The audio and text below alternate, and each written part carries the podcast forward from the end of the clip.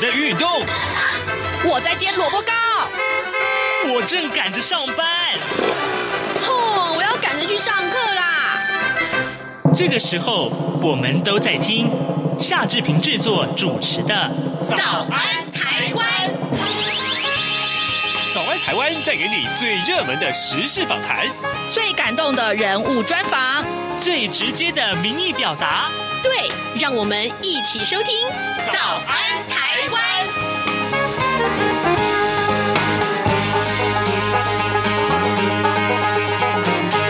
早安，台湾！我是夏志平。今天是二零二一年的十二月三十号，星期四。今天呢，在刘碧荣时间这个单元里面，待会儿志平还是要为您连线东吴大学政治系刘碧荣教授。我们请刘老师为我们解说重要的新闻外电。这个礼拜我们应该会锁定的是中东啊，还有美国以及韩国。另外，缅甸的情势我们也都为您关注的。好，在跟刘老师连线之前呢，志平有一点点。时间要跟大家说一说个平面媒体上面的头版头条讯息。我们首先看到今天《自由时报》的头版头条提到了马路杀手啊，交通部打算要呃修法重惩啊，酒驾初犯就可以没入车辆。我们看到酒驾零容忍这件事情，最近呢，因为啊有一宗这个酒驾案件啊，让一个家庭造成了破碎。那交通部长王国材昨天表示啊，将会严拟修法道路交通管理处罚条例，如果说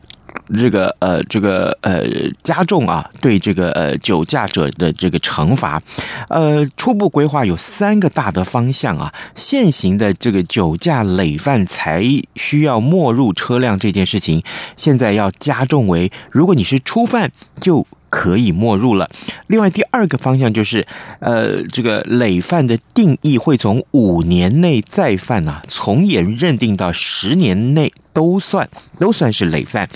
而呃，同客的从同车的这个乘客啊，他的罚款从现行啊最高罚三千块钱，那么会提高到一万五千块钱。事实上啊，呃，最近这个。这这起事件在很多的这个社群媒体上面、软体上面，其实造成很多的讨论啊。大家都觉得是呃酒驾这件事情是不能够容忍的。好，呃，那么我们看到这王国才啊，交通部长他他就说，事实上，其实呃全国的酒驾致死案件从二零一一年开始到今年为止，可以说是逐年的递减啊。二零一一年还有九百零九件，那到二零二零年的时候只剩下两。百八十九件，不能说没有成效，但是，但是他非常认同酒驾零容忍，所以呢，还是打算要修法，而且是从严认定相关的细节。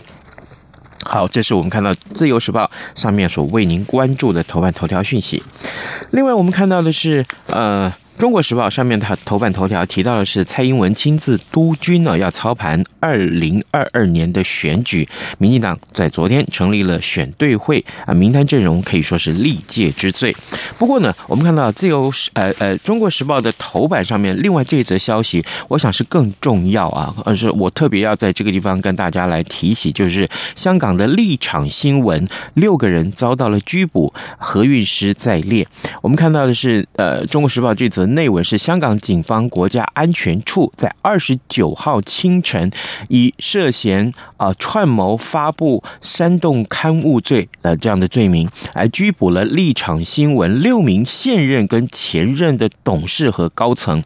那么冻结了的立场新闻的六千一百万港币的资产，其中包含了香港艺人何韵诗也在。这个被捕名单之列。那么同一天呢，立场新闻的代理总编辑林少彤他请辞了，而且宣布啊，立刻停止。啊，这个呃，立场新闻的运作，而且是遣散所有的员工。那针对这件事情啊，呃，陆委会二十九号也回应了，还列举了这个呃，从香港的《苹果日报》被迫停刊啊，还有这个网媒下架啊文章等等一系列的事件来看，批评啊这些层出不穷的案例啊，而不是文字狱，那什么才是文字狱呢？呃，指出了这个香港相关方面的一些拘捕作为。啊，再度啊打脸中共，呃，而且是呃轻易戳破了一国两制的这个谎言。好，这是有关于立场新闻这则消息。其实昨天在很多的媒体上面都受到了瞩目，我们特别在这个时候也提出来。啊，其他呃，联合报的这个头版头条则是提到了运动中心，高雄市的运动中心居然啊，高雄市一毛钱都没有出，因为都是向国营事业要钱或者是民间企业要钱而得到的这些资产。好，呃，联合报的头版头条为您关注了这个消息。现在时间已经是早晨的七点零五分三十六秒了，我们先进一段广告，广告过后马上就回到节目的现场来。两岸 ING 岁末年终 call in 活动来喽！二零二一年进入了倒数阶段，感谢听友对节目一整年的支持。我们特别选在十二月三十号星期四的晚上六点到六点三十分举办 Coin 送好礼活动，邀请您 Coin 分享二零二一年这一年当中有什么最精彩的事，当然也欢迎聊聊最难忘的两岸新闻。主持人准备了央广年历及口罩，要送给三位幸运听友。今年还没有拿到吗？快来把握最后的机会！如何参与现场节目呢？您可以事前来信寄到 i n g eight r t i 点 o r g 点 t w i n g eight r t i 点 o r g 点 t w，或透过央广 call in 的免付费专线。台湾听友请拨零八零零八八零六九九。大陆华北听友请拨零一零一零八零零八八六零零六三，大陆华中华南听友请拨零一零一零八零零一八六零零六三，或是加入微信。Good Morning 底线 Taiwan，在直播期间留言。十二月三十号星期四晚上六点到六点三十分，欢迎 call in 与主持人一起倒数计时。早安，台湾，正吃着什么样的早餐？吐司加火腿蛋，咬一口，然后收听中央广播电台。早安，台湾，刘碧荣时间。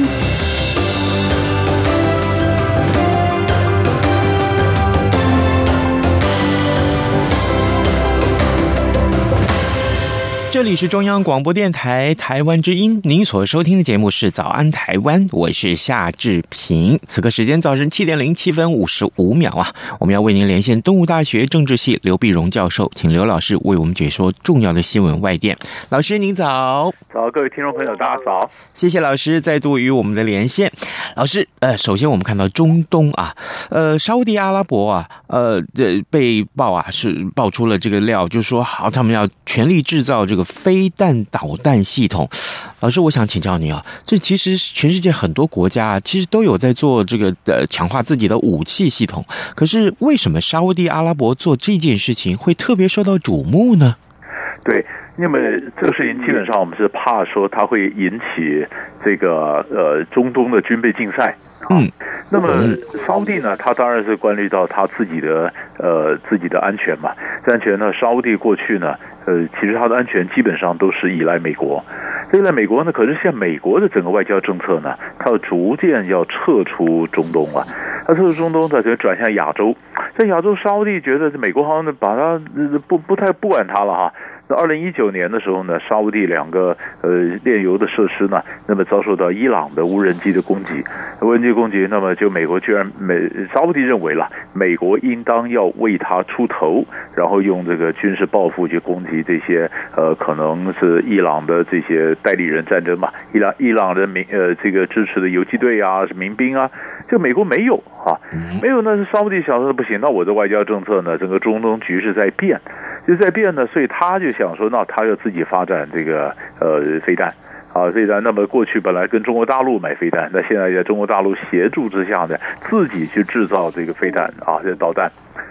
那现在的问题就是，为什么我们说特别关键呢？因为美国他现在拜登政府他想跟伊朗谈的伊核协议，伊核协议里面也包括了要伊朗限制他的这个飞弹的这个导弹的这个发展。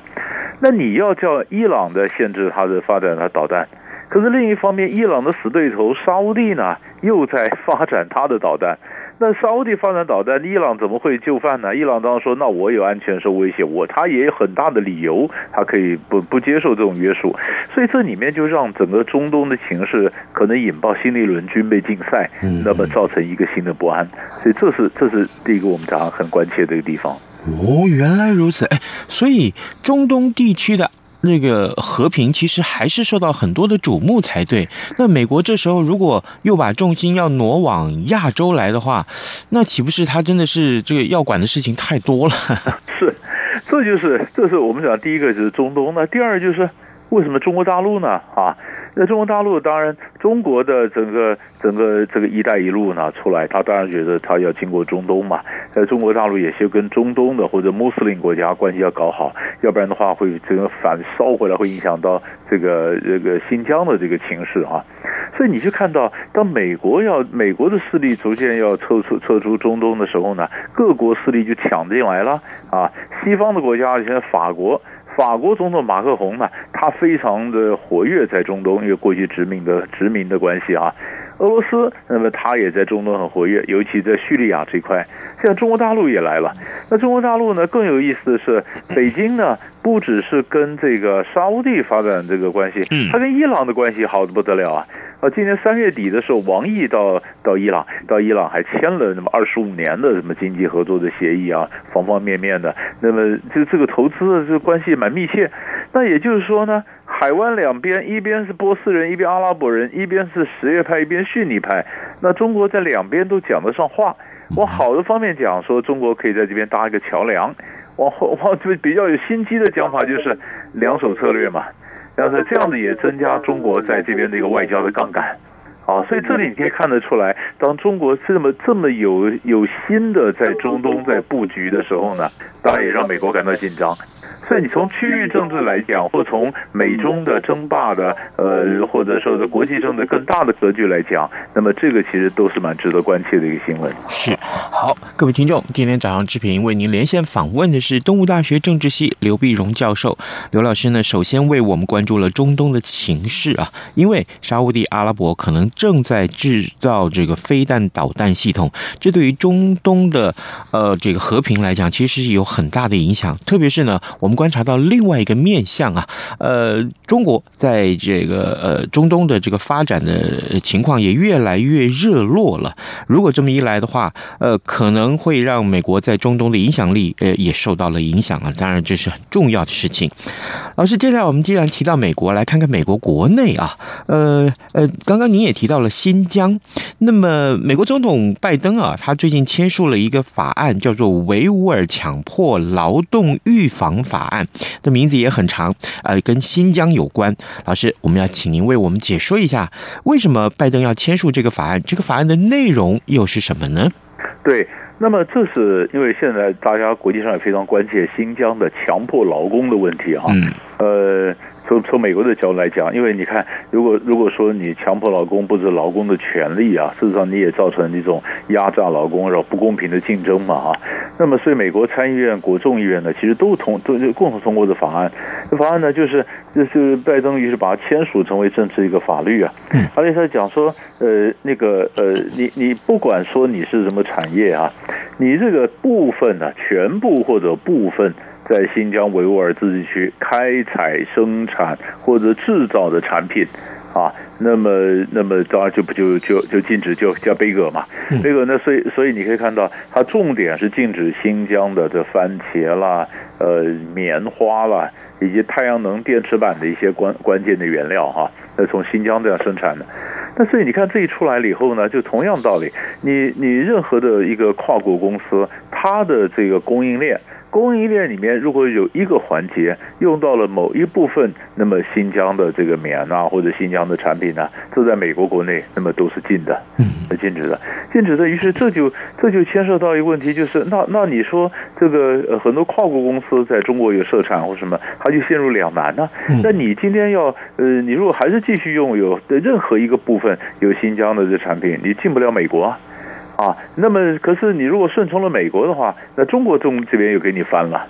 所以对很多供应链来讲，真的是比较两难。这也可以看到，就是呃，你可以简单来看，这当然是讲劳工了，强迫劳工。如果放大来看，这根本也就是美中争霸对抗的其中一个新的一一个一一一个剧情嘛，一个环节。好，那这那至于后来后面会怎么发展？对于外国这些品牌会怎么发展，或者是下一轮会怎么做？那当然我们还要观察。那当然，这个中国大陆很多网友很多人就讲说，哎，那这样子，呃，我们在口罩里面也用了新疆棉花，那你们全世界不是在对付 COVID-19，你要买中国口罩吗？那你口罩不要买了。是不是哈？那也有人讲说啊，那以前中以后中国的什么产品，你的这个稀土啊什么产地都全部讲新疆，难道也不要了吗？这就是有各种的声音出来，这就发生已经不是纯劳工或者贸易的问题，这已经带有民族主义的情绪以及这个大家这对抗的这个这个问题。呃，这这这个这个当然还需要看看明年这个怎么样的一些一些呃谈判呢，或者什么方向来化解了。嗯，好。呃，另外，老师，我们也请您来帮我们看一看韩国这件事，非常有意思。嗯，我记得老师跟我们说过，就是韩国只要卸任的总统，大概都嗯嗯难逃这个被审判或者是牢狱之灾啊。那现在呢，我们看到是呃之前的这个总统啊，叫做朴槿惠。那朴槿惠她当然下台之后也是官司缠身了。呃呃，特别当年的这个呃闺蜜门的这个事件，老师也在节目中跟我们做了很详细的解说。现在啊，韩国的总统。文在寅居然要宣布特赦他，我我想这个消息可能对很多韩韩国人来讲可能是难以接受哦。嗯嗯嗯，这个这个这个很有意思。这个其实文在寅自己呢，今年一月份的时候，人家问他，呃，他也说，嗯，这个还还不还不到时候啊。呃，四月份的时候，呢，把首尔市长呢选举，后来反对党当选了。人家说，哎，那是不是？因为因为你晓得，韩国的政治呢，大概就是呃，我们简单就是左派右派，或者说比较是保守派，或比较是呃进呃这个这个进步派或者什么。那文在寅是比较属于左派的。那么前面朴槿惠呢是比较右派的，啊，所以这样子，所以你说你说这样子右派这边或者他这样子起来了，呃，以后呢，呃，就从首尔市长的反对党当选了，你要说是不是是是从朴朴槿惠呢？特赦朴槿惠，他说也还没有到时候哈。那我晓得那现在为什么改变？我们先看朴槿惠，朴槿惠已经六十九岁了啊，六十九岁他你说他这个呃案子有这么多嘛，好几个包括贿选啦、闺蜜门呐这样子，总共被判了，总共加起来是二十二年了啊。二十二年，你罚款先不讲，啊，他是要卖房子来负责罚款，因为他收贿啊什么的。可是你二十二年如果做满的话呢，你你出来的时候是二零三九啊，八十七岁啊，啊，这太老了。而且他呢，朴槿惠呢身体也不好，他这个也动过手术啊。二零一九年时候接受过肩膀的手术，啊，今年也曾因为肩膀啊以及下背部的这个慢性的疼疼呃疼疼痛啊入院过三次。三次呢，这样的年纪又大的老太太，然后又是生病又动过手术，所以这个呃文在寅的讲法就是说，所以他为什么就是特赦他，赶在圣诞节前夕啊特赦。你想韩国是非常宗教的，韩国呃这个这个基督教到亚洲来最 religious 或最有宗教的两个国家，一个就是菲律宾，一个就是韩国啊。还是反正反正十二月二十四号你可以看到可以看得出来，但是这个都是。表面的原因呐、啊，嗯，那真正的原因是韩国明年要大选了、啊，哦，大选你可以看到，同样我们晓得他都是设放，呃设呃特设了这个韩国前总统，可是还有一个没设，而且李明博，嗯，哎，那就是你设了朴槿惠，但是没有设李明博，那一种说法就是分化保守派阵营嘛。啊，呃，让你内部内部有不同的意见，呃，不同意见，那你说，呃，现在现在新的这个做候选人里面可能有几很多都是以前朴槿惠的旧部啊，或者说保守阵营里面，那你现在在里面就造成大小眼啊，那当然就我们讲说，哎，你这明摆的就是分化嘛，啊，但是韩国民呃明年总统选举，我看这个票数都蛮接近的，所以现在很难讲说，呃，胜负是怎么样，但是可以看得出来，大家也在想说，哎，所以所以你可以看到文在寅总统。呢，现在这个做法，一则就是对北韩的关系呢，他希望有点突破，嗯，然后希望能够留下所谓他政治遗产嘛，那个大家可以纪念他啊，这个这这一任总统叫文在寅，他的北韩的关系有什么突破？那另外一个，他为他后面布局，韩国他只能当一任呐、啊，对啊，当一任，但是后面就他们自己阵营里面的，呃，他总呃他总是说，哎，我我接替我的人的想法必须跟我一样啊，嗯，啊，那所以他就分 就是分化了一些保守保守阵营，那保守阵营会不会真的就这样子呃就被分化了，或者或者呃怎么样，能不能再重新团结起来推出有力的人呢？其实这个是我们变成我们继续往下看的一个重点了。哦，原来是如此，对啊，我我刚刚老师您在这个解说的时候，我就在想，我我不管怎么样，南南韩的这个总统只能当一任五年的任期，五年过了以后，他不能再寻求连任的，所以他这时候要分化，呃，保守阵营，呃，他对手阵营，那有什么用呢？哦，原来是他有更长远的政治算计在里面。嗯嗯嗯，他因为他们总是希望他，假如说我们简单来讲左派右派，那希望左派的这可以持续下去嘛，啊，但是但是当然，大家在想韩国的政局也是。也是非常复杂，因为这里面就牵涉到说，你要不要选举，你要不要要不要要不要呃留下什么这种遗产，然后事实上也影响到呃你跟中国大陆的关系是怎么样？嗯啊，这样你像像文在寅，他一直想推动是不是韩战的停战宣言？现在目前只是韩战是停火嘛，嗯，呃，现在是不是和平宣言？就中战的正式结束，宣布结束韩战。那正式宣布结束韩战呢？你要中国大陆方面要支持啊。那中国大陆要支持的话，所以文在寅才说他不背阁北京冬奥嘛，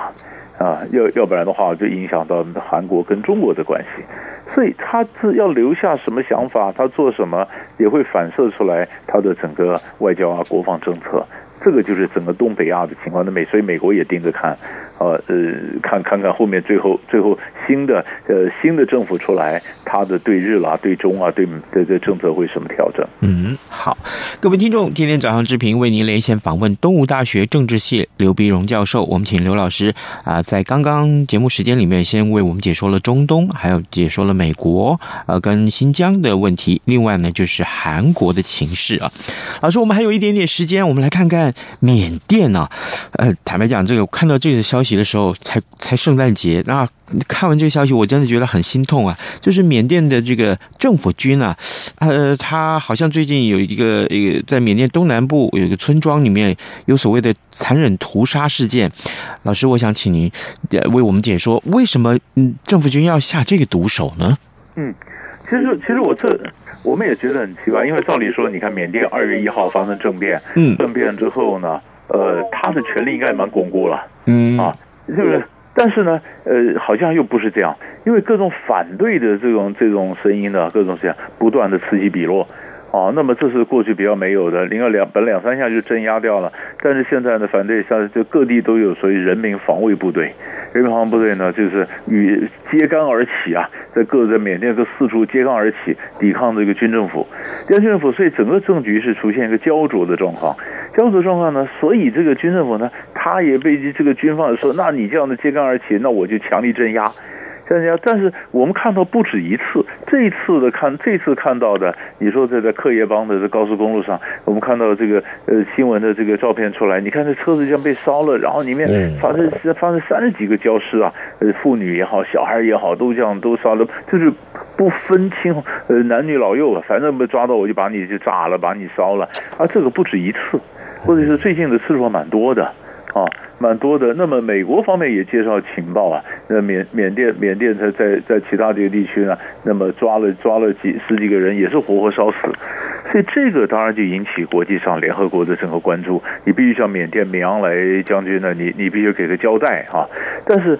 但是就是缅甸就有一就是一些一年都弄不好，就越来越来越这个呃这个残暴和越来越这个粗暴的方法去镇压的反对势力，而东协呢或者国际上几乎也没有什么没有什么影响力，嗯啊、呃、也没法影响他，所以这是一个呃最让人无奈或者最最最生气的一个地方。那当然去看了，那你说跟缅谁跟缅甸关系好啊？那么比如说哎，现在中国大陆是不是讲得上话？呃，俄罗斯是不是讲得上话？那他们认为或者东协能够有呃有没有办法介入调停？那这东协半天也发现发现不了发生不了什么重大的一个一个一个功能。那就看看呃，你说中国啦，呃，俄罗斯啦，那么是这件事情令人发指的这样的暴力的行为。在国际上会有什么样的下一步的动作？嗯，因为这是刚刚被发现的，这就是二十呃二十四号才被发现的嘛。那我们看看这这这这到到年底啊，这些有没有什么呃更更进一步的动作可以来观察？是我记得老师您之前在跟我们分享缅甸情势的时候，曾经提过，呃，当然美国也想要制裁他，可是很多的这个经济制裁却可能没有办法呃落实啊，这个这可能也是大家很关注的焦点啊。是因为美国跟缅甸经济关系没 没那么密切，对，他的真正外国投资这么多，比如日本，日本赶快就撤了，撤了很多企业。那其实还是主要是靠中国这边比较多啊，嗯，靠中国大陆比较多。所以中国大陆这里面，呃，有有比，而且而且缅甸呢很有意思，缅甸又怕对对中国大陆太依赖，所以缅甸跑去跟俄罗斯买武器啊，跟俄罗斯怎么样？所以。所以在这边，我们刚才讲说，俄罗斯和中国这边，哎，缅甸打两张牌。那事实上，俄罗斯跟中国在缅甸也都有一点影响力。好了，那现在看看，那美国是不是要拜托呃中国做事做什么事，或拜托俄罗斯做什么事？那这个这个美中俄三边的关系又复杂了，他们事情已经够多了。这个合作不合作里面又多了一个缅甸的这个项目了。嗯，好，这后续的情势我们还是要请老师为我们关注啊。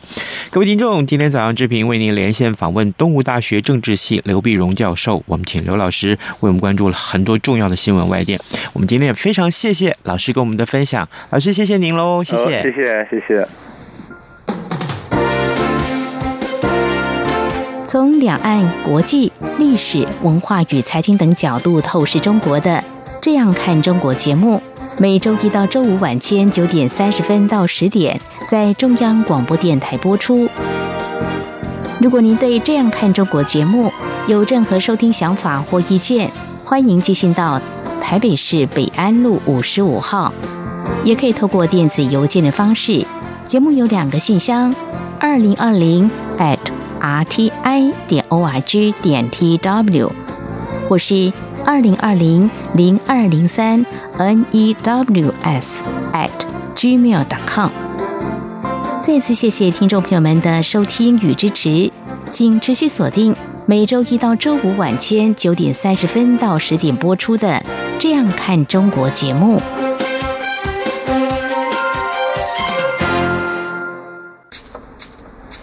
早安，台湾，你正吃着什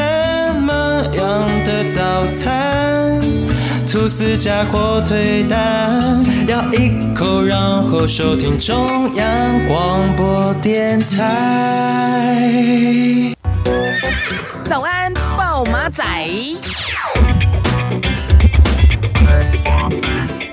好，呃，今天还有两个新闻，其实也受到很多的关注。我们看到《中国时报》头版上面有这则消息，就是呃，国家通讯传播委员会，也就是 NCC 啊，昨天公布了台湾的第一部网络监理法，呃，数位通讯传播服务法啊，这个草案的架构，呃，涵盖了五大纳管的对象，除了提供呃这个呃连线啊、快速存取，还有就是资讯储存的服务业者之外呢。像 Facebook 了啊，像 YouTube 了，还有呃呃 d c a r 啊，这些线上平台服务啊提供者也一并都纳入了规范。NCC 的这个新的监理业务啊，引发了侵犯网络言论自由的高度疑虑。这件事情恐怕也会在呃网络世界引起很多广泛的讨论。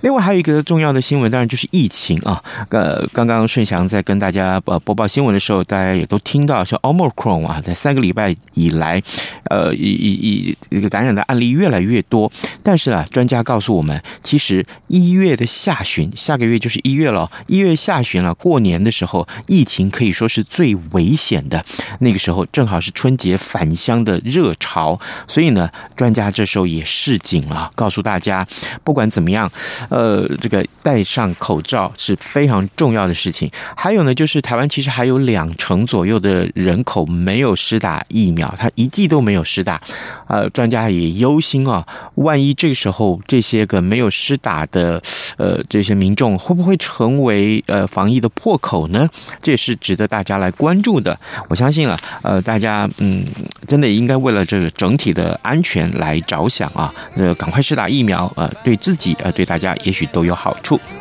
好的，呃，今天节目时间也进行到最后了，那么呃，也谢谢大家，嗯，那明天是今年的年底啊，那么台湾也进入了假期，连续三天的假期，不知道大家有什么安排没有呢？嗯，哎，这个请大家好好的放松一下，呃，迎接明年的到来，好不好？好的，那今天志平就跟您说拜拜，明天再见喽。反正过了十二点，好多一被丢弃。